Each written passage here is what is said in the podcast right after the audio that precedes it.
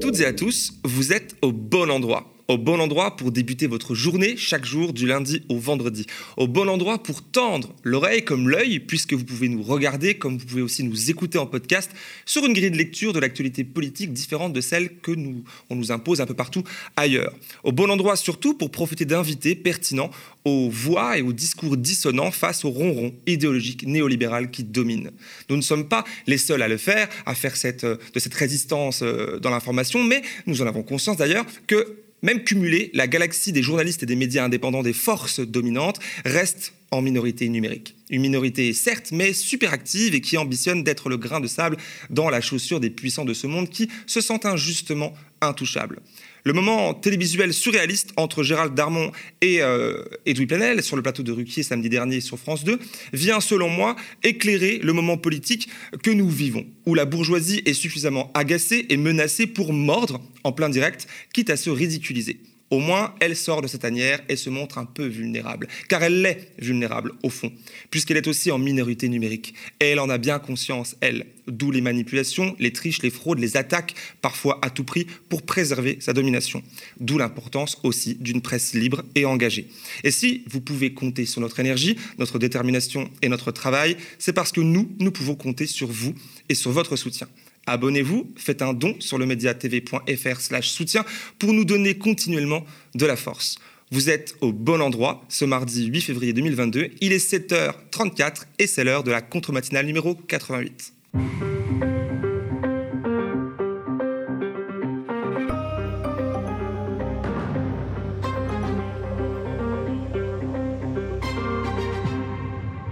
Au programme de ce nouveau numéro de la contre-matinale, dans la première partie de l'émission, je recevrai mon invité Bastien Le Quérec, membre de la Quadrature du Net, association qui s'active à la défense des droits pour faire le point sur le quinquennat d'Emmanuel Macron au travers d'un focus sur l'article publié le 3 février et qui s'intitule Emmanuel Macron, 5 années de surveillance et de censure l'association qui travaille aussi à l'international avec par exemple Amnesty, l'ONU ou le Conseil de l'Europe pour la défense des droits fondamentaux, nous livre le bilan factuel glaçant en matière de surveillance et de censure sous le président Macron.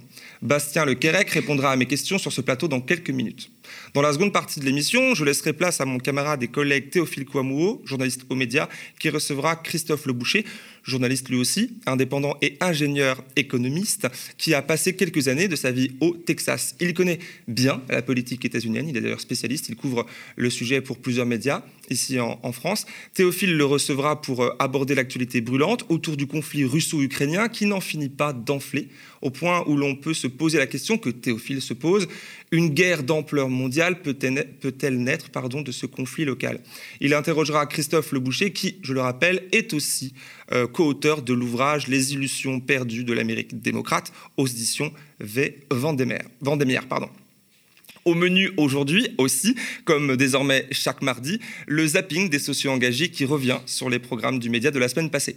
Mais avant ça, place à la revue des unes de presse parue cette nuit, c'est la titrologie. Alors forcément, il fallait s'y attendre. L'impressionnant dispositif de distanciation sociale, c'est-à-dire la grande table à manger qui séparait hier Macron euh, de Vladimir Poutine lors de leur tête-à-tête -à, Moscou, a inspiré le quotidien de centre-gauche Libération.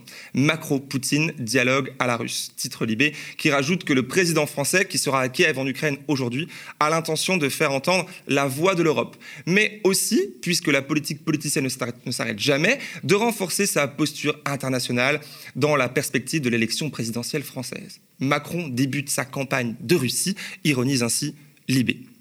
Ukraine, le pari russe de Macron. C'est le titre du quotidien Le Figaro. Macron entend emporter le, principe d'une désescalade, pour les citer. Ce qui n'est pas aisé tant les pièges sont partout, si l'on en croit le journal de la droite traditionnelle française côté russe et également côté américain, où l'on ne voit pas forcément d'un bon oeil les tentatives de Paris de s'imposer dans ce qui est un froid face-à-face entre Moscou et Washington. La Croix, quant à elle, consacre sa une à un sujet qui est également très géopolitique. Les puces à marché stratégique, titre le quotidien d'inspiration catholique, qui explique, et je lis, dans un plan présenté ce mardi, la Commission européenne souhaite quadrupler la production de semi-conducteurs d'ici 2030 les semi-conducteurs, ces matériaux sans lesquels l'informatique, l'électronique, l'automobile seraient complètement paralysés. Aujourd'hui, ces petites choses essentielles sont surtout fabriquées en Asie et l'Europe cherche à s'assurer une forme de souveraineté industrielle, sait-on jamais. La Croix qui évoque également le dossier de la confrontation entre Russes et Occidentaux. Euh, je cite Ukraine, les États-Unis jettent-ils de l'huile sur le feu? Fin de citation. On aura quelques éléments de réponse en dernière partie de cette matinale où mon confrère et camarade, je rappelle Théophile Kouamouo, abordera cette question avec Christophe Le Boucher, journaliste spécialiste de la politique américaine. Une thématique sociale est cruciale maintenant avec l'humanité qui consacre sa une aux, je cite, esclaves de maison en plein Paris. Des travailleuses domestiques exploitées par de riches familles du Golfe Persique qui témoignent du calvaire qu'elles ont dû euh, endurer avant de s'enfuir. Aux médias, on se souvient de l'enquête de Thomas Detrich, Romain Madou, euh, Théo Cazenave et Philippe euh, Ortona sur Adjiti, esclaves domestiques longtemps exploités par la famille Déby, qui dirige le Tchad, en plein péri et en toute impunité. Une enquête que vous pouvez retrouver sur notre site internet et sur notre chaîne YouTube. Vous trouverez aussi le lien en description et dans le chat. Présidentielle, la course aux électeurs de droite, c'est le gros titre du Monde qui liste les batailles qui sont en cours et dont, l'enjeu est la conquête de cet électorat de droite et l'extrême droite qui, euh, qui a cette année l'embarras du choix. Hein, le Monde fait le point sur les batailles différentes, celle de Le Pen-Zemmour, celle de Pécresse-Zemmour, dont l'objectif est de faire le point des voix de François Fillon en 2017, et aussi sur la bataille de Pécresse-Macron qui porte sur un électorat de droite plus classique, c'est-à-dire autant réac mais moins raciste sur le papier. Hier, Éric Zemmour était sur France Inter et la radio de service public se faisait fort de répandre ses propos violents, voire passibles de poursuites judiciaires sur ses réseaux sociaux, notamment à travers plus d'une dizaine de tweets vidéo au contenu incendiaire auxquels nous avons été nombreux à réagir. Bien entendu, une polémique est née sur la complaisance de France Inter vis-à-vis d'une politique, d'une proposition politique et de propos qui ne peuvent pas être banalisés, qui ne doivent pas être banalisés. Euh, c'est dans ce contexte que sort le nouveau numéro de Médiacritique, la revue trimestrielle d'Acrimed, le site de l'association de critique des médias. Le titre de ce numéro, pardon, qui peut déjà être commandé en ligne ou acheté dans certaines librairies, Médias et extrême droite, la grande banalisation. Alors que la course à l'Elysée est partie pour s'intensifier ces prochaines semaines, il paraît net que l'extrême droite profite d'une banalisation record afin de servir une fois encore d'assurance vie aux libéraux qui souhaitent rester au pouvoir face à une gauche qui a sa chance. Sans doute que ce numéro d'Acrimed euh, vous aidera à y voir plus clair dans ce marasme ambiant. Voilà, voilà pour ce qui est de la titrologie du jour. J'en profite pour vous rappeler que le chat pendant le direct, mais aussi l'espace commentaire, après le direct, lorsque ce direct se transformera en replay, forme un espace d'échange qui n'attend que ça, vos réactions et vos commentaires à ce que vous voyez et entendez pendant l'émission. N'hésitez donc pas, euh, ben, on adore vous lire, comme d'habitude. Avant de recevoir mon invité et, euh, avec lui d'aborder le thème central de cette 88e édition de la contre-matinale, il est l'heure du zapping des sociaux engagés. Un collectif qui, ben, comme son nom l'indique, de sociaux engagés, c'est-à-dire d'abonnés sociétaires du média qui, chaque semaine, nous offrent leur point de vue sur, le, sur les programmes du média de la semaine passée au travers d'un zapping. On se retrouve juste après.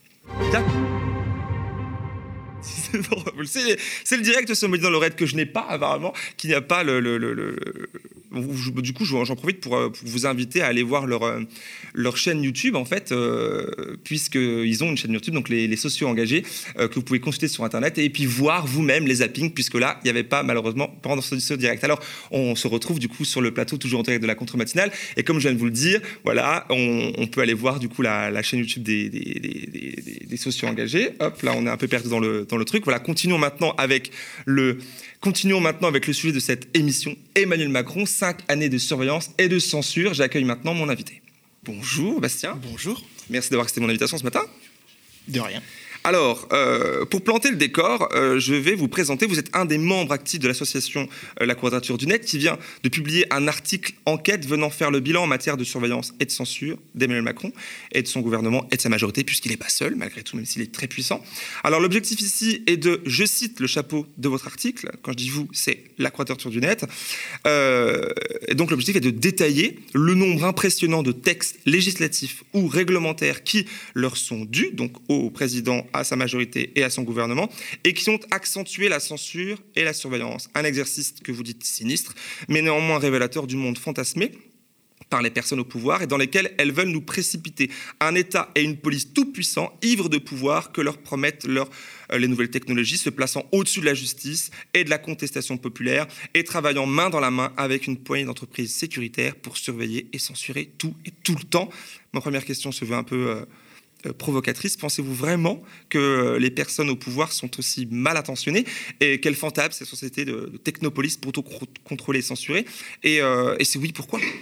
On a vraiment vu pendant le mandat d'Emmanuel Macron une accélération au fur et à mesure des années de tous ces programmes sécuritaires. Il y a vraiment une accélération euh, un des premiers textes d'Emmanuel Macron, c'était la loi dite SILT de sécurité intérieure, qui visait tout simplement à mettre dans l'état dans le droit commun l'état d'urgence sécuritaire, démarré en 2015 et en 2017, un des premiers textes qui va vraiment être le marqueur pour la suite du mandat d'Emmanuel Macron, vise tout simplement à transformer ces mesures d'exception en mesures communes de surveillance, de pouvoir exorbitant de la police. Et ensuite, on a eu au fur et à mesure des années une accélération un des moments tournants de cette accélération, ça a probablement été la nomination de Gérald Darmanin à l'intérieur, où avant sa nomination, on avait pas mal de textes sécuritaires, mais depuis, on a vraiment un enchaînement, ça ne s'arrête pas par des lois, par des décrets, et il y a vraiment une stratégie presque d'épuisement pour euh, balayer toutes les possibilités sécuritaires.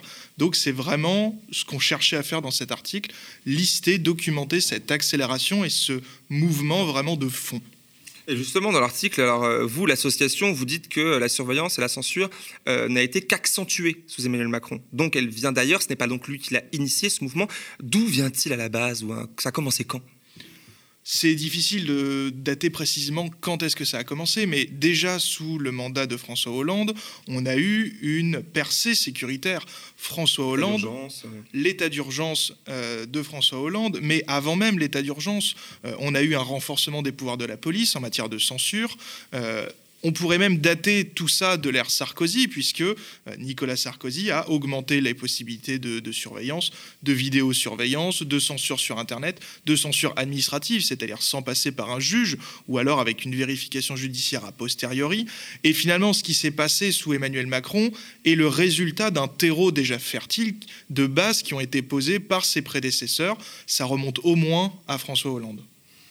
Donc, euh, donc c'est pas Emmanuel Macron qui a lancé, euh, qui a initié ce mouvement, mais est-ce qu'il y a eu un marqueur sécuritaire au début de son mandat, ou alors quelque chose est venu déclencher plus tard? Dès le départ, Macron était sécuritaire ou pas?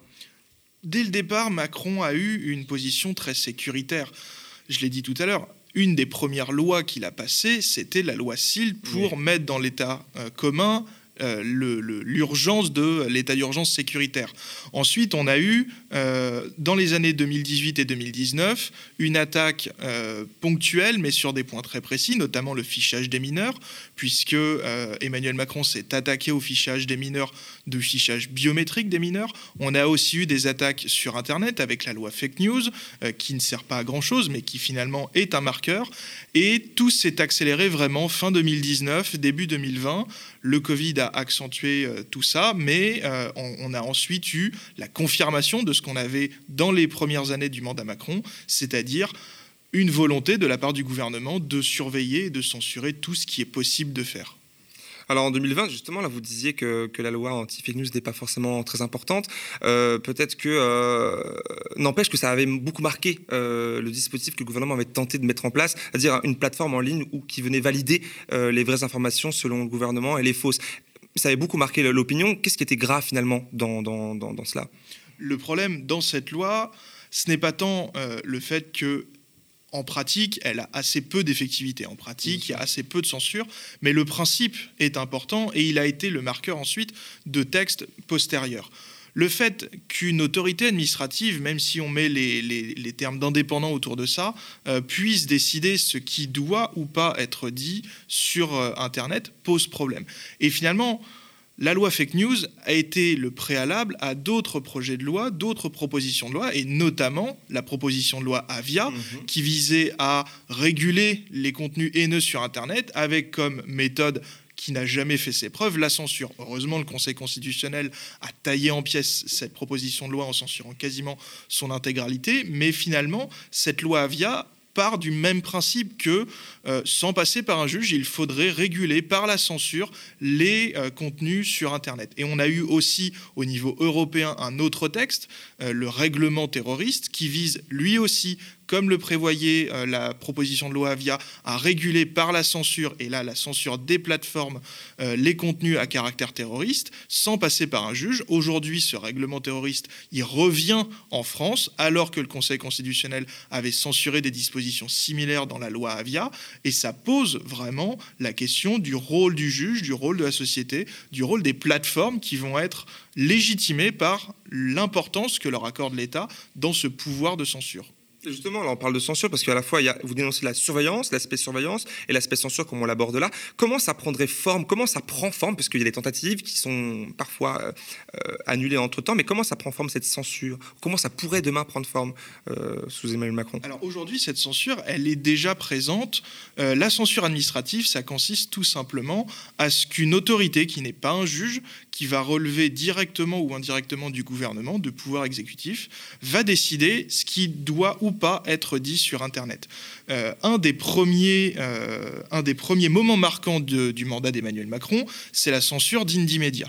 Euh, un, journal indépendant, un site indépendant qui relayait des contenus que la police voulait caractériser de terroristes. Il y a eu des demandes de censure de deux communiqués et finalement il a fallu attendre un an et demi pour pour que la justice, le tribunal administratif, euh, estime que ces contenus ne relevaient pas des possibilités de censure de la police. Mais entre-temps, la police avait vraiment demandé aux différents acteurs d'Internet, aux sites Internet, ensuite aux hébergeurs, aux fournisseurs d'accès Internet, de censurer tout ça. Et on a vraiment un délai d'un an et demi entre le moment décidé de la censure et son contrôle effectif postérieur, et on voit vraiment les manques démocratiques. Or, tout ça, ça veut être accentué, et ça a été accentué sous le mandat Macron, le fait de décider, sans passer par un juge, de quels propos doivent exister ou pas sur Internet.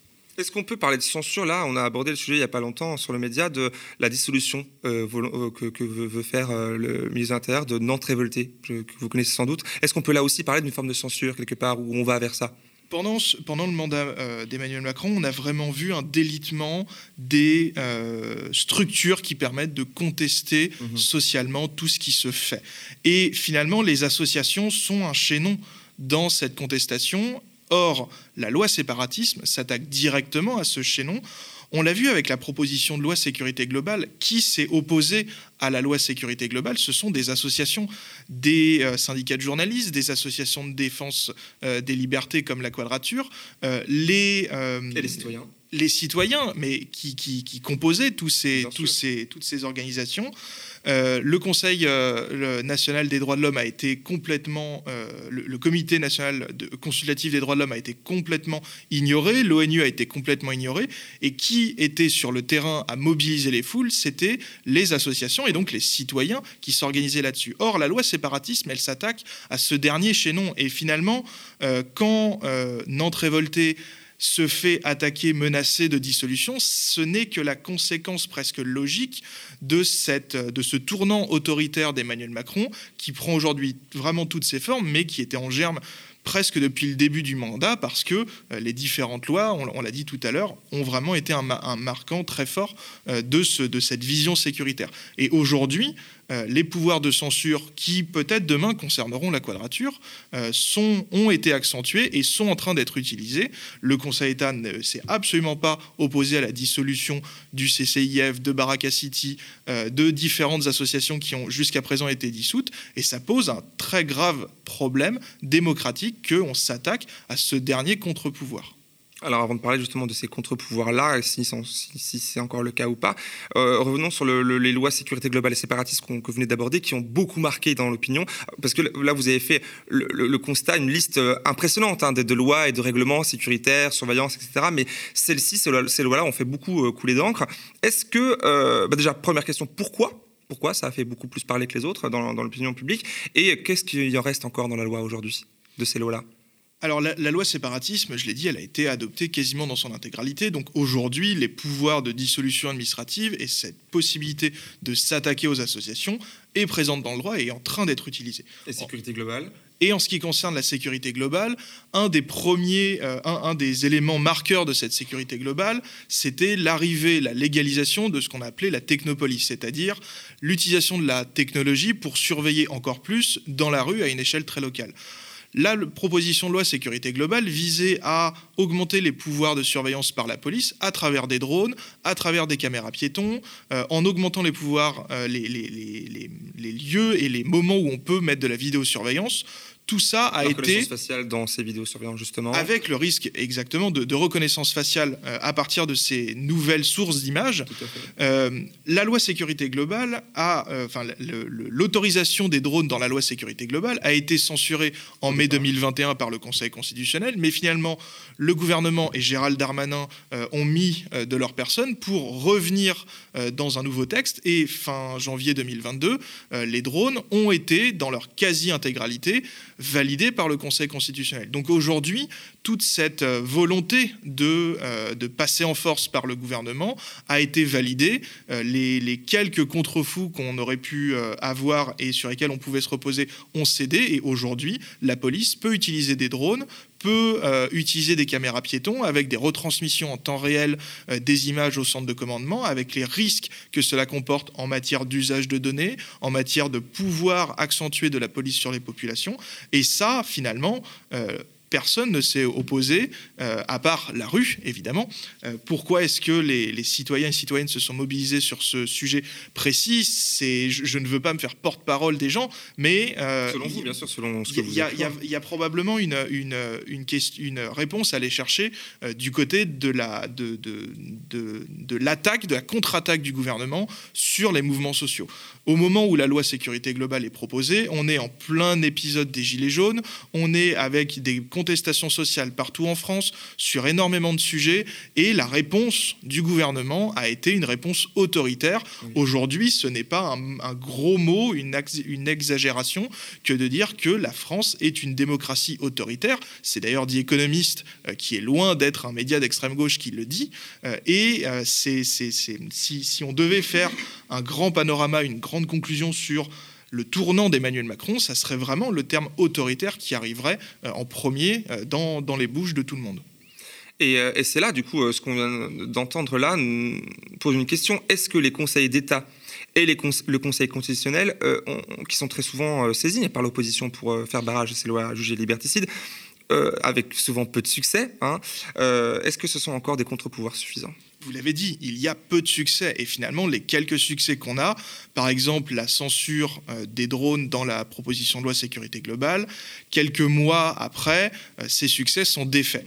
Et donc, euh, aujourd'hui, ces institutions ne sont pas un contre-pouvoir efficace. Le contre-pouvoir efficace, c'est la mobilisation citoyenne. On l'a vu, pourquoi est-ce que, euh, la, proposition de loi sécurité globale est censurée en grande partie? Probablement parce que c'est un des textes qui a fait le plus réagir euh, les, personnes qui sont les premières concernées par cette accentuation de la surveillance. Le Conseil d'État, en avril 2021, a rendu une décision qui est totalement inique. Nous, à la Quadrature du Net, on a parlé de Frexit sécuritaire. Alors qu'en octobre 2020, la Cour de justice de l'Union européenne, donc le juge presque suprême en matière de droit de l'Union européenne, avait estimé que la, que la surveillance administrative par les services de renseignement français était contraire au droit de l'Union européenne, le Conseil d'État, quelques mois après, en avril 2021, a tordu le bras à la décision de la Cour de justice en estimant que tout allait bien, que les services de renseignement français pouvaient euh, continuer leur surveillance de masse euh, en dehors de tout contrôle démocratique. Et cette décision, elle est vraiment un exemple topique de cette défaillance des contre-pouvoirs ici du Conseil d'État, parce que la Cour de justice aurait dû être écoutée et le Conseil d'État a donné raison au gouvernement en créant cette sorte de Frexit sécuritaire, c'est-à-dire en refusant d'appliquer finalement des euh, droits fondamentaux très basiques que sont le droit à la vie privée, le droit à la liberté d'expression. Et ici, le Conseil d'État en avril 2021 a dit niet et a donné, à valider le blanc-seing qu'ont aujourd'hui toujours les services de renseignement pour opérer leur surveillance secrète. on nous avance quand même pour justifier tout ça parce que ça paraît incroyable comme projet de société. Hein. On ne nous le propose pas d'ailleurs, hein, on nous l'impose. Qu'est-ce qui justifie ça? Parce que les justificatifs qu'on nous avance, ça reste quand même la sécurité, donc là, en ce moment sanitaire, hier terrorisme, qui reste encore euh, bien sûr présente. Euh, mais, mais est-ce que c'est vraiment cela? Qu'est-ce que ça cache en fait? Quel, intérêt est servi derrière finalement? Je ne veux pas rentrer dans des, dans des raisonnements complotistes ou quoi que ce soit, mais euh, derrière, il y a une vision de la société, de ce que doit être l'autorité. Ça se retrouve d'ailleurs dans les prises de position, dans les déclarations des membres du gouvernement. Euh, il y a une recherche d'autorité forte de la part de l'État, avec un respect euh, recherché par le gouvernement, une vision très verticale de la société, et ça se retrouve dans toutes ces, dans toutes ces lois.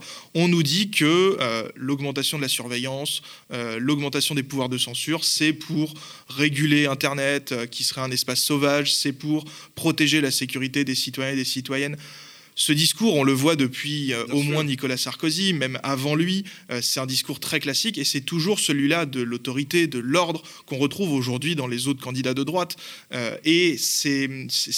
Parfois de gauche. Parfois de gauche aussi, évidemment, euh, mais euh, c'est vraiment ce marqueur, le fait de rechercher l'autorité par l'accentuation des pouvoirs de police. Euh, la nomination de Gérald Darmanin à l'intérieur a vraiment été un marqueur de, ce, de, cette volonté d'accentuer le, rôle de l'État, et c'est vraiment la première explication, c'est la recherche presque désespérée d'autorité en renforçant les, pouvoirs de la police au détriment de toutes les autres solutions sociales, de dialogue, etc.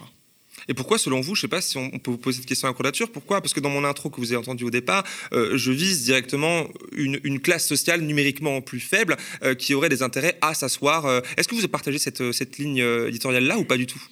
C'est difficile à dire. c'est, cette lecture des choses, ça, ça sort ça sort un petit peu de nos, de, nos, de nos compétences et de notre domaine. Nous, on s'intéresse à protéger les droits sur Internet et au-delà, les droits à l'ère du numérique. On n'est pas là pour, pour dire si ça serait une classe dominante. Ça, peut-être, peut-être pas. Euh, vraiment, sur ça, je, n'en sais pas grand-chose. Parfois, on peut, on peut en avoir une lecture autre, différente, mais c'est intéressant de poser la question. Alors, euh, n'empêche que, bon, voilà, vous venez de recadrer un peu euh, l'objectif de votre travail qui est, qui est salutaire, bien évidemment. Et pourquoi il est important de faire cet état des lieux de sortie un peu hein, de ce bilan du président Macron? Pourquoi il est important de le faire finalement? On ne l'avait pas fait euh, sur les précédents mandats et ici, c'est naturellement que la question de faire l'état des lieux, l'inventaire, euh, s'est posée. Pourquoi? Parce que euh, le mandat d'Emmanuel Macron est probablement un des mandats sur lesquels, en cinq ans, en très peu de temps, on a eu une accélération qu'on n'avait pas eue dans les précédents mandats. Et vraiment, l'objectif de cet état des lieux, c'était de montrer par, par la taille, par euh, les domaines très variés, les attaques contre les libertés d'Emmanuel Macron, de, euh, du programme autoritaire qu'il représente. Et c'est nécessaire de faire cet état d'inventaire parce que, avec les élections qui arrivent, il y a la, il y a la nécessité de euh, prévenir, de documenter, de savoir où on met les pieds exactement parce que toutes ces questions ne doivent pas être passées sous silence alors que euh, c'est très clairement pour l'instant l'objectif d'Emmanuel Macron qui ne rentre pas en campagne, qui ne veut surtout pas parler de son bilan. Pendant la crise sanitaire, par exemple, Emmanuel Macron, ou à travers ses proches ou le, gouvernement, disait on fera plus tard euh, le, bilan, on fera plus, tard la conclusion il est temps aujourd'hui de faire cette conclusion et elle est gravissime parce que le tournant autoritaire est vraiment un marqueur de ce mandat. Et justement, là, en, prononçant le mot Covid, euh, est-ce qu'on peut, parce qu'on l'entend un peu partout, hein, que cette période euh, particulière, euh, d'ailleurs, je crois aussi dénoncée par plusieurs instances, a permis ou permet un terreau propice à l'adoption de, ce, de, lois liberticides, de lois autoritaires. bon, on le voit qu'en France, c'est un peu le cas. Est-ce qu'on c'est aussi observable ailleurs dans le monde avec le Covid ou sans? Est-ce qu'en ce moment, il y a, un mouvement qui va dans ce sens ailleurs dans le monde?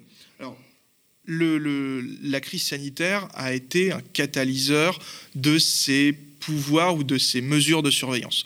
C'est-à-dire qu'avec la crise sanitaire, on a vu se développer énormément de techniques de renseignement, de technologies de renseignement, enfin de surveillance. Euh, et le Covid n'a pas provoqué cette, euh, euh, cette, arrivée de nouvelles technologies. En revanche, il a accéléré leur développement. Et au début de la crise sanitaire, nous, on avait dit la technopolis progresse et la CNIL mouline. La CNIL est aussi un des contre-pouvoirs qui devrait être efficace et qui, en matière de surveillance, est totalement absente. Euh, mais finalement, ce, ce, cette surveillance qui s'est accentuée avec la crise sanitaire, elle était déjà en germe avant, elle a été juste accélérée. C'est un mouvement qu'on retrouve euh, aussi dans, les autres pays européens. Alors pas forcément sur la question du pass sanitaire, mais euh, par exemple la question de la reconnaissance faciale qui commence de plus en plus à faire son bonhomme de chemin, euh, se retrouve très largement utilisée notamment en Grande-Bretagne. donc dans les, dans les pays de l'Union européenne, à diverses échelles, on a depuis en tout cas ce mouvement d'accélération de surveillance, un mouvement commun, par exemple en Belgique, alors que le Conseil d'État, sur la base de textes européens qui s'appliqueraient parfaitement en Belgique, la Belgique a continué d'utiliser des drones de surveillance, euh, alors que probablement que leur État euh, du droit ne l'autorisait pas plus qu'en France. Euh, donc tout ça, c'est un même mouvement, mais la particularité, c'est que en France, en tout cas, nous, c'est vraiment notre impression, il y a eu une volonté de surveiller partout tout le temps d'aller très loin. La question du pass sanitaire, elle est très importante. La France est un des euh, quelques pays à avoir maintenu le pass sanitaire, alors qu'on voit partout que ce, dispositif de contrôle des populations est abandonné. En France, on maintient le cap et euh, au contraire, on l'accentue en le transformant en passe vaccinal. Or, on l'a écrit, nous, sur notre, sur notre site, au-delà de la question des données qui pose problème, euh, en août, on écrivait que ce pass sanitaire est un outil de contrôle des populations où on va imposer à la population de se surveiller elle-même. Et c'est vraiment quelque chose euh, qui, presque est propre à la France, euh, parce qu'on continue dans cette, dans cette voie et rien ne laisse présager un abandon de ce type de, surveillance. Enfin, euh, là, le gouvernement nous dit que ça devrait bientôt être abandonné. Vous y croyez pas? Personnellement, moi, à partir du moment où Olivier Véran disait en mai et en juin que le pass sanitaire ne serait pas du tout étendu et que en juillet, euh, au moment où le Conseil d'État rejette le recours de la quadrature contre le pass sanitaire, le gouvernement annonce précisément une extension de ce pass. Euh, c'est difficile de croire et finalement, peu importe ce que dit Olivier Véran, euh, il faut regarder ce qui s'est fait auparavant. Les déclarations d'intention sont bien bonnes, mais elles n'engagent que ceux qui y croient. Tout à fait, je partage cette phrase. Alors, Macron réélu ou non Parce que là, on est dans une période où les élections bien, approchent. Euh, ces dispositions sont désormais dans la loi, dans le droit commun. Hein. quel est le danger finalement pour la suite? S'il est réélu ou non, ou si quelqu'un d'autre ou quelqu'une d'autre va le remplacer Alors aujourd'hui, Emmanuel Macron, même s'il n'est pas rentré en campagne, on voit très bien. Bon, il l'est pas lui-même, mais Voilà, euh, on, voit très bien les marqueurs de son programme. Euh, on nous avait annoncé une loi de sécurité intérieure pour le début de l'année. Cette loi n'est pas arrivée, elle arrivera probablement euh, si Emmanuel Macron est réélu. on a l'horizon des JO pour, qui, qui, vont être un grand moment de marqueurs sécuritaires de manière générale, la droite est vraiment, euh, veut vraiment accentuer ses pouvoirs de surveillance. Euh, Valérie Pécresse, par exemple, euh, a très bien détaillé son programme sécuritaire. Pendant les campagnes régionales, elle avait déjà commencé, notamment en matière de vidéosurveillance, où elle veut accentuer l'usage d'algorithmes, alors qu'aujourd'hui, cette vidéosurveillance automatisée à l'aide d'algorithmes est illégale. Valérie Pécresse veut légaliser tout ça. Elle l'a mis dans son programme. La question des drones, elle veut les favoriser.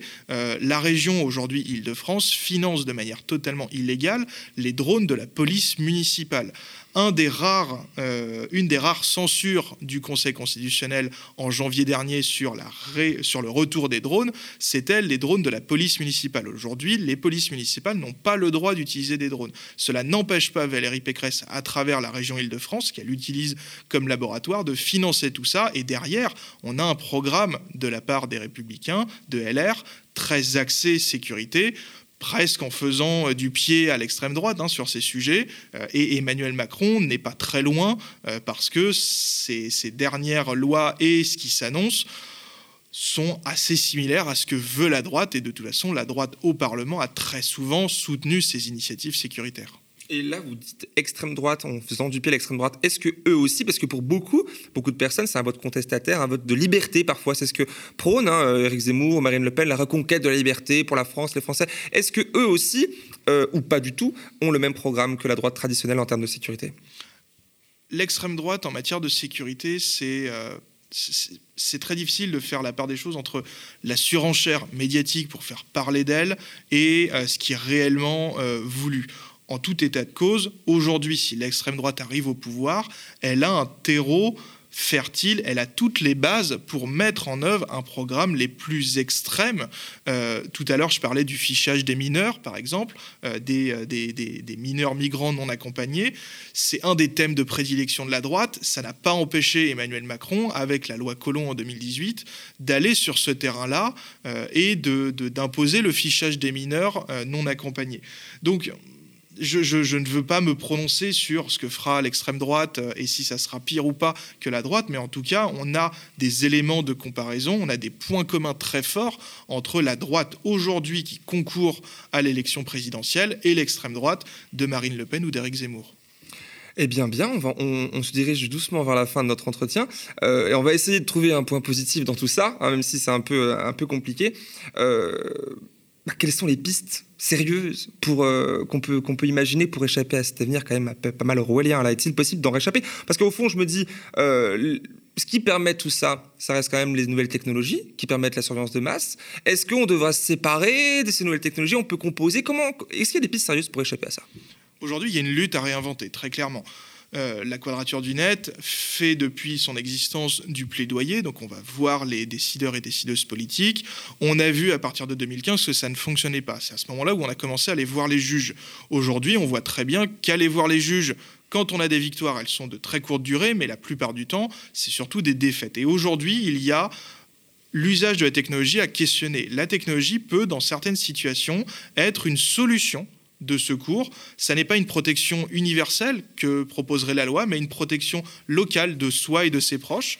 Il faut aussi questionner l'usage de la technologie parce que toute technologie euh, n'est pas forcément bonne. Euh, certaines technologies peuvent conduire à des mécanismes de surveillance. Et donc, il y a cette interrogation à avoir, cette lutte à avoir, euh, ce, renouveau de la lutte.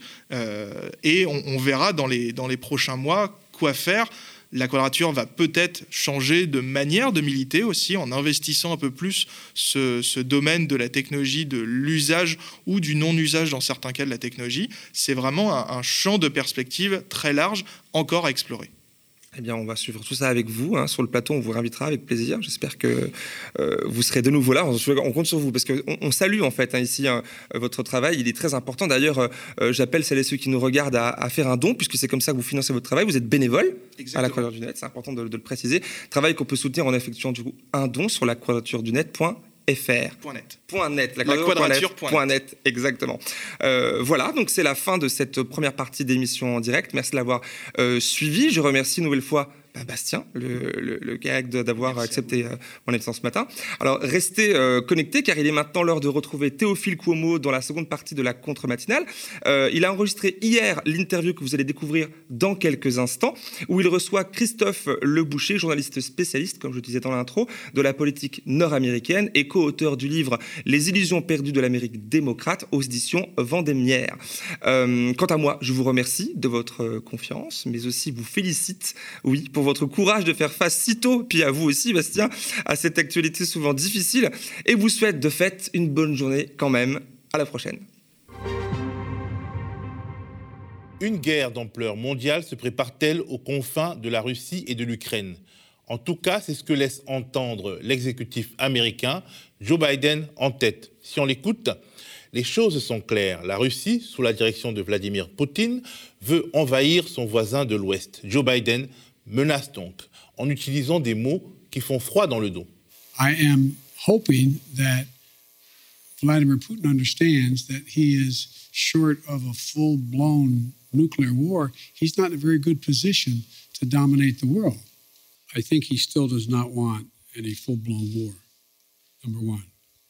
Number two, do I think he'll test the West, test the United States and NATO as, as uh, significantly as he can? Yes, I think he will. But I think he'll pay a serious and dear price for it that he doesn't think now will cost him what it's going to cost him. En France, le ministre des Affaires étrangères, Jean-Yves Le Drian, affiche la solidarité de l'exécutif Macron, notamment avec les États-Unis et l'OTAN, dans une période où, ne l'oublions pas, Paris et Moscou s'affrontent à fleuret moucheté dans le précaré africain de la France. La Russie euh, se comporte comme euh, une puissance de déséquilibre. Et il ne tient qu'à elle de devenir un, acteur de désescalade.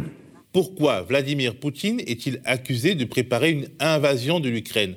En gros, parce qu'on peut observer une massification des troupes russes à la frontière. Accusé, Poutine accuse à son tour les Occidentaux de se servir de l'Ukraine pour déclencher une guerre contre son pays. Le président russe refuse catégoriquement une adhésion de Kiev à l'OTAN et dit craindre une offensive ukrainienne en Crimée.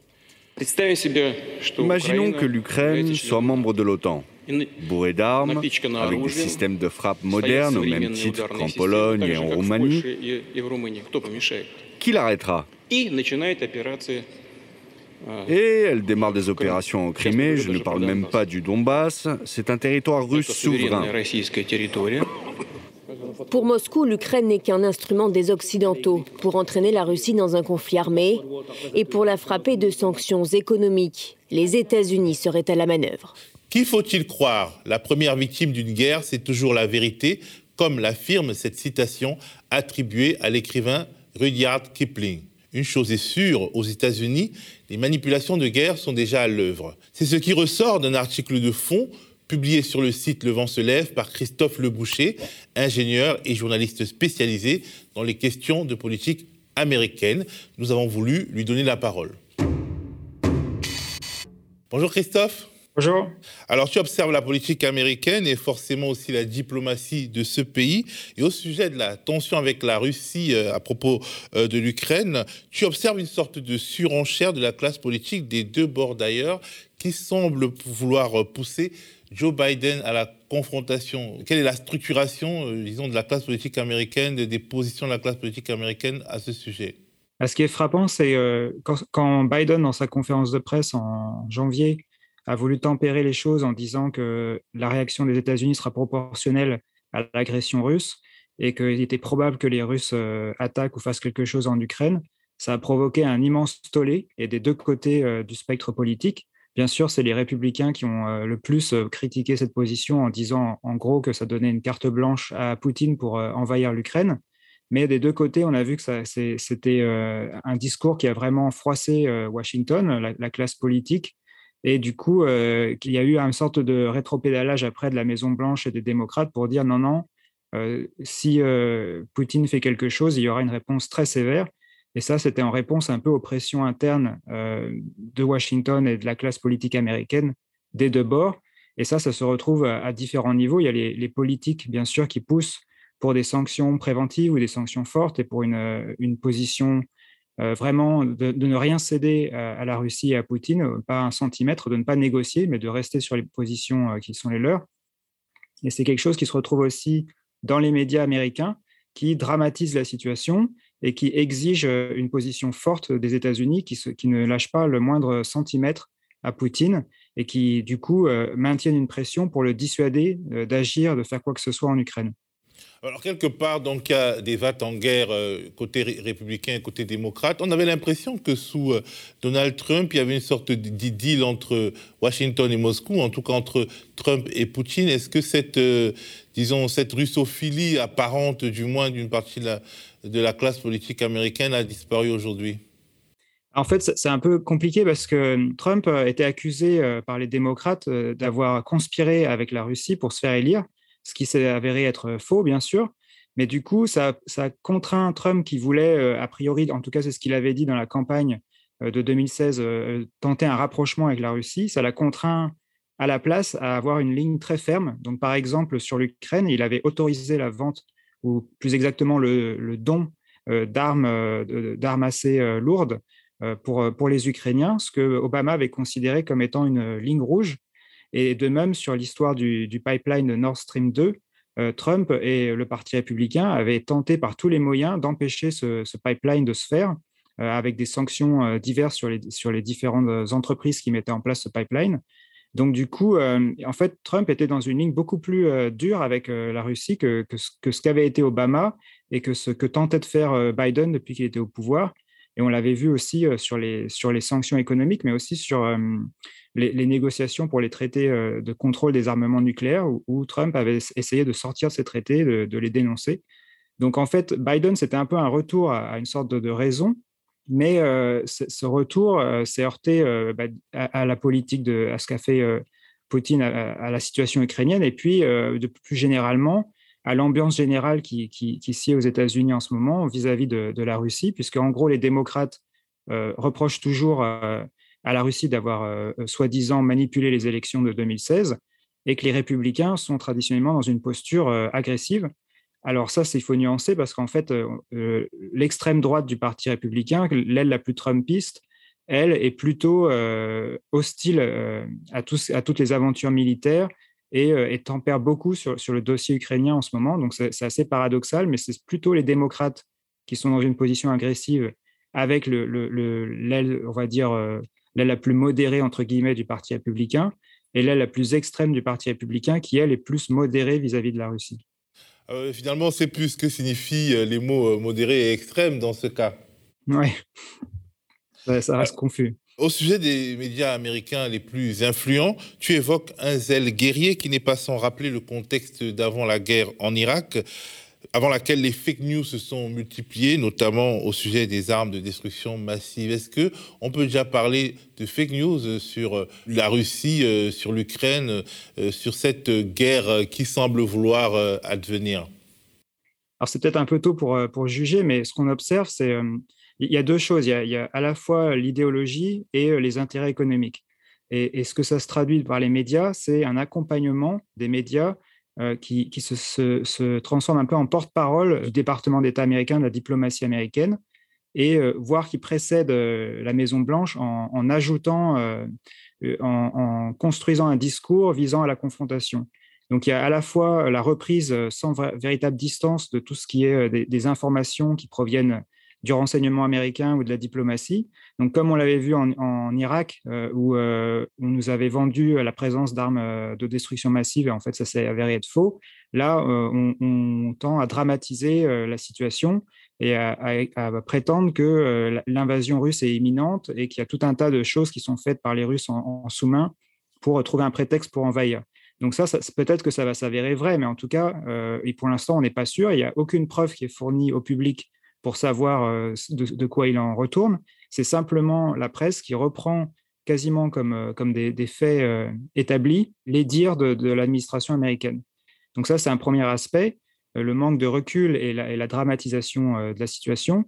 Et ensuite, il y a tout un discours qui est tenu dans les médias pour, pour ostraciser la Russie et, pas chercher à faire de recul ou d'expliquer la situation, mais plutôt en gros, euh, présenter la Russie comme le méchant et euh, l'Ukraine et, les États-Unis comme le gentil, donc une, vision assez binaire, un discours assez fort qui exige une position forte de la part des États-Unis. Et ça, ça vient à la fois du fait que dans les médias américains, il y a beaucoup de gens qui s'expriment, qui sont par ailleurs membres des conseils d'administration de l'industrie de l'armement, et donc qui tiennent des colonnes dans le Washington Post, des journaux comme ça, euh, sans être présenté comme euh, étant salarié de l'industrie de l'armement, mais comme étant simplement présenté comme ancien diplomate ou, ou, ancien membre de la CIA, par exemple. Donc ça, ça donne euh, un regard biaisé, bien sûr. Et après, il y a aussi des médias qui sont directement payés par l'industrie de l'armement, par exemple. On, va en parler, mais je voulais qu'on commence par évoquer la confrontation entre un journaliste américain, Matt Lee, et le porte-parole du ministère des Affaires étrangères. Est-ce que tu peux nous raconter? Donc ça, c'était pendant une conférence de presse, euh, comme il y en a souvent euh, aux États-Unis, où c'était le, porte-parole du, ministère des Affaires étrangères qui, était en train de déclassifier une information, de, et donc de répondre aux questions de la presse par rapport à une information qui venait de diffuser. Comme déclassifier une information, ça veut dire? Ils vont rendre public euh, une information qui est détenue par, euh, par le renseignement américain ou, le ministre des Affaires étrangères ou de la Défense. Donc là, en l'occurrence, c'était, euh, ils, ont dit, voilà, on, a des preuves comme quoi les Russes préparent un film où ils vont, ils vont montrer, monter une fausse escarmouche à la frontière pour ensuite avec des acteurs, en gros, pour ensuite dire, voilà, les Ukrainiens ont attaqué des Russes à la frontière, donc on attaque. Et, ça, c'est peut-être vrai, mais euh, le problème, c'est qu'ils n'ont donné aucune preuve matérielle pour justifier ça. Donc, pendant la conférence de presse, euh, Mike Lee, le journaliste de la Société de Presse, a demandé bah, où sont les preuves? Et le département d'État lui a répondu euh, bah, les preuves, c'est moi qui vous les donne. Je suis en train de vous les donner là. Je suis en train de vous parler. C'est ça l'information. C'est ça les preuves. Et donc, il y a eu un, échange comme ça, aller-retour, où en fait, c'était assez lunaire parce que le journaliste demandait, ben oui, mais vous nous dites ça, mais on ne va pas vous croire sur parole, donnez-nous des éléments. Et le porte-parole du gouvernement a dit, les éléments, je suis en train de vous les donner, c'est ma parole, c'est ça la preuve. Et si vous ne me croyez pas, c'est que vous êtes probablement euh, contaminé par la propagande russe, en gros. Donc, il y a, pas de... Ça montre un peu comme ça la, déconnexion entre le discours officiel et, ce, que, la presse aimerait voir comme, comme élément tangible derrière. Alors, tu parlais euh, dans ton article du site Influent Politico, site spécialisé donc dans le récit de l'actualité politique américaine. Et en fait, il est sponsorisé par une entreprise d'armement, en tout cas une de ses rubriques au moins qui est sponsorisée par une entreprise d'armement. Et, tu, tu, penses que c'est ce qui peut expliquer une ligne éditoriale qui est franchement belliqueuse? Oui, c'est une manifestation de la, perméabilité entre la presse et le complexe militaro-industriel, ce qu'on appelle le complexe militaro-industriel américain. Donc là, typiquement, c'est une rubrique du journal qui est, qui est sponsorisée et c'est écrit dans le journal. Donc ça, ça, produit un, effet assez comique où on voit euh, un article qui dit attention, les Russes vont attaquer, euh, vont probablement attaquer dans les prochains jours, sponsorisé par euh, le principal constructeur de d'avions et d'armements euh, de missiles aux États-Unis. Donc ça, c'est assez euh, comique à relever. Et cette entreprise s'appelle comment? Lockheed Martin. Mais après, il y a, d'autres euh, perméabilités comme ça dont on parlait à, l'instant.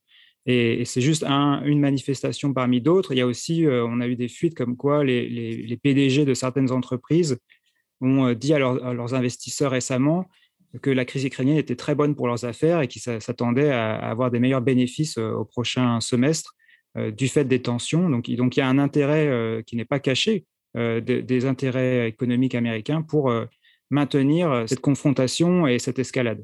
Est-ce que quelque part la situation économique globale après le Covid-19 peut expliquer l'avidité de certains groupes ou même une sorte de, désir de, fuite en avant guerrière ou c'est vraiment les intérêts spécifiques du lobby militaro-industriel américain qui, s'exprime ainsi je pense que c'est plus structurel, c'est plus. Euh, on, voit, ça dans chaque crise diplomatique que le, le, complexe militaro-industriel va pousser ses intérêts. Et c'est quelque chose qui est assez bipartisan au Congrès, euh, démocrates comme républicains. Euh, votent massivement les budgets militaires, les augmentations de budget militaire. Il n'y a pas vraiment de, débat. A, il y, a, bien sûr il y a certains élus qui sont contre, hein, surtout l'aile gauche démocrate, mais c'est quand même un consensus majeur. Euh, ici, euh, peut-être ce qui, est peut-être intéressant de noter, c'est que Biden était assez, euh, dans une position assez compliquée politiquement. Donc cette crise-là, ça, permet au moins de, parler d'autre chose que des problèmes qu'il a en politique intérieure. Donc peut-être que c'est un peu instrumentalisé aussi pour cette raison, mais ça, ça c'est des supputations. Mais ce qu'on observe concrètement, c'est qu'il y a beaucoup d'élus démocrates et républicains qui sont financés par le, lobby euh, militaro-industriel. Et ce sont eux qui tiennent euh, les discours les plus euh, belliqueux. Et, après, il y a aussi les intérêts de l'industrie du pétrole et du gaz. Et là, on voit encore une fois des sénateurs, en particulier du Texas, par exemple, qui est un, État qui produit beaucoup de, gaz de schiste, qui sont financés par, par, cette industrie et qui ont un intérêt à, ce que la situation se, se, complexise au point de vue de l'énergie en Europe pour imposer après des, des contrats avec les États-Unis pour des livraisons de gaz, par exemple. En gros, quelque part, si les Européens n'arrivent plus à acheter du gaz russe, ils pourraient peut-être acheter du, pétrole de schiste ou du gaz de schiste américain. Oui, c'est aussi pour ça qu'il y avait cet effort de l'administration Trump pour faire échec au, gazoduc euh, Nord Stream 2. Est-ce que tu peux nous expliquer un peu, euh, pour que euh, ceux qui nous écoutent comprennent ce que c'est que le gazoduc Nord Stream 2 et en quoi il est important dans la géopolitique mondiale actuelle et dans ce qui se passe justement entre la Russie et l'Ukraine? Oui, alors ce n'est pas forcément ma spécialité, mais euh, c'est un, gazoduc donc, qui part de la Russie et qui, va vers l'Allemagne pour alimenter le marché euh, de gaz européen et en particulier l'Allemagne, et qui euh, ne passe pas par l'Ukraine. Donc du coup, ça mettrait pour l'instant la plupart des, gazoducs qui vont de la Russie jusqu'à l'Europe il y en a une grande partie qui passe, qui transite par l'Ukraine, ce qui fait que l'Ukraine a un droit de regard, ou du moins, voilà, ça, passe sur son territoire. Donc, ce, nouveau gazoduc qui ne passerait pas par l'Ukraine, ça augmente les capacités de, pour fournir du gaz aux Européens. Donc, il y, a le côté purement question de volume, mais il y a aussi le fait que ça ne transite pas par l'Ukraine et que du coup, sur le long terme, ça, pérennise un peu, ça permet de pérenniser les contrats que, peut passer la Russie avec le marché européen. Donc, c'est un marché qui ne revient pas, que, les États-Unis aimeraient bien récupérer en partie avec le gaz liquéfié que eux ils, acheminent par bateau depuis les, bassins de production, donc en particulier le Texas. Donc, il y, a, il y a une guerre commerciale aussi à ce niveau-là, bien sûr, qui se joue. Est-ce que euh, euh, Joe Biden a des intérêts spécifiques particuliers à faire valoir en Ukraine? Bah, Pas vraiment. Lui, euh, du point de vue de sa, vision politique, il semblerait que ce qu'il préférait, c'est se focaliser sur, sur la Chine et dans une moindre mesure peut-être sur le Moyen-Orient. Il y a eu des histoires, on avait entendu que son fils avait été, je ne sais pas s'il est toujours membre de, d'un conseil d'administration d'une entreprise gazière ukrainienne, ce qui avait créé beaucoup de polémiques à l'époque. Mais ça, ce n'est pas quelque chose qui, ressort dans le débat américain euh, en ce moment. Alors donc, euh, euh, pour toi, toute cette excitation est liée à l'activisme du lobby militaro-industriel américain. tu n'es pas en train de trancher sur la volonté ou non de Poutine d'envahir ou non l'Ukraine, mais tu constates qu'il y a des aspects qui sont quand même liés au désir de ce lobby militaro-industriel de se faire des affaires, en gros. Oui, et puis il y, a, deux choses. Il y, a les intérêts économiques dont on a parlé, et puis il y a quand même une idéologie assez forte qui est ancrée chez, les diplomates américains et une partie de la classe politique, qui est restée un peu dans l'esprit de la guerre froide et qui, euh, et qui surtout a du mal à imaginer que, les États-Unis puissent euh, faire la moindre concession. Et du coup, ça, provoque cette tension puisqu'ils refusent en gros de négocier avec les, Russes et d'écouter leurs demandes, alors que Biden a dit par ailleurs que ces demandes étaient compréhensibles et certaines négociables. Donc, donc, même si Biden, lui, est, ouvert à certaines négociations, ce n'est pas cet état d'esprit-là qui domine à, Washington. Alors, comment tu juges l'attitude des politiques et des médias français et allemands en cette période délicate? Les médias et les politiques pour être honnête, je n'ai pas forcément une vision très précise de ce qui se passe. Enfin, ce que je constate quand même, c'est qu'en Allemagne, il y, a une, vision beaucoup plus pragmatique et, on va dire moins, dramatique de la situation, dans le sens où l'Allemagne a plutôt douté de la volonté russe d'envahir l'Ukraine et de la nécessité d'imposer des sanctions importantes, mais c'est aussi un intérêt économique puisque l'Allemagne a intérêt à ce que le pipeline Nord Stream 2 s'achève et puisse livrer du gaz à, l'Allemagne. Donc il y a peut-être aussi euh, une, explication économique à ça. Mais, euh, mais c'est vrai qu'en France, il y a quand même une tendance dans certains organes de presse à reprendre un peu euh, sans, recul euh, ce qu'on peut lire dans le New York Times ou, ce qu'on peut entendre de Washington, avec moins de critiques que ce qu'on peut observer en Allemagne. Quand tu dis certains organes de presse, tu penses auxquels? Le Monde en particulier, puis la, radio publique peut-être, mais c'est après moi, je n'ai pas suffisamment de recul par rapport à ça. Merci beaucoup, Christophe Le Boucher, pour toutes ces explications. Merci.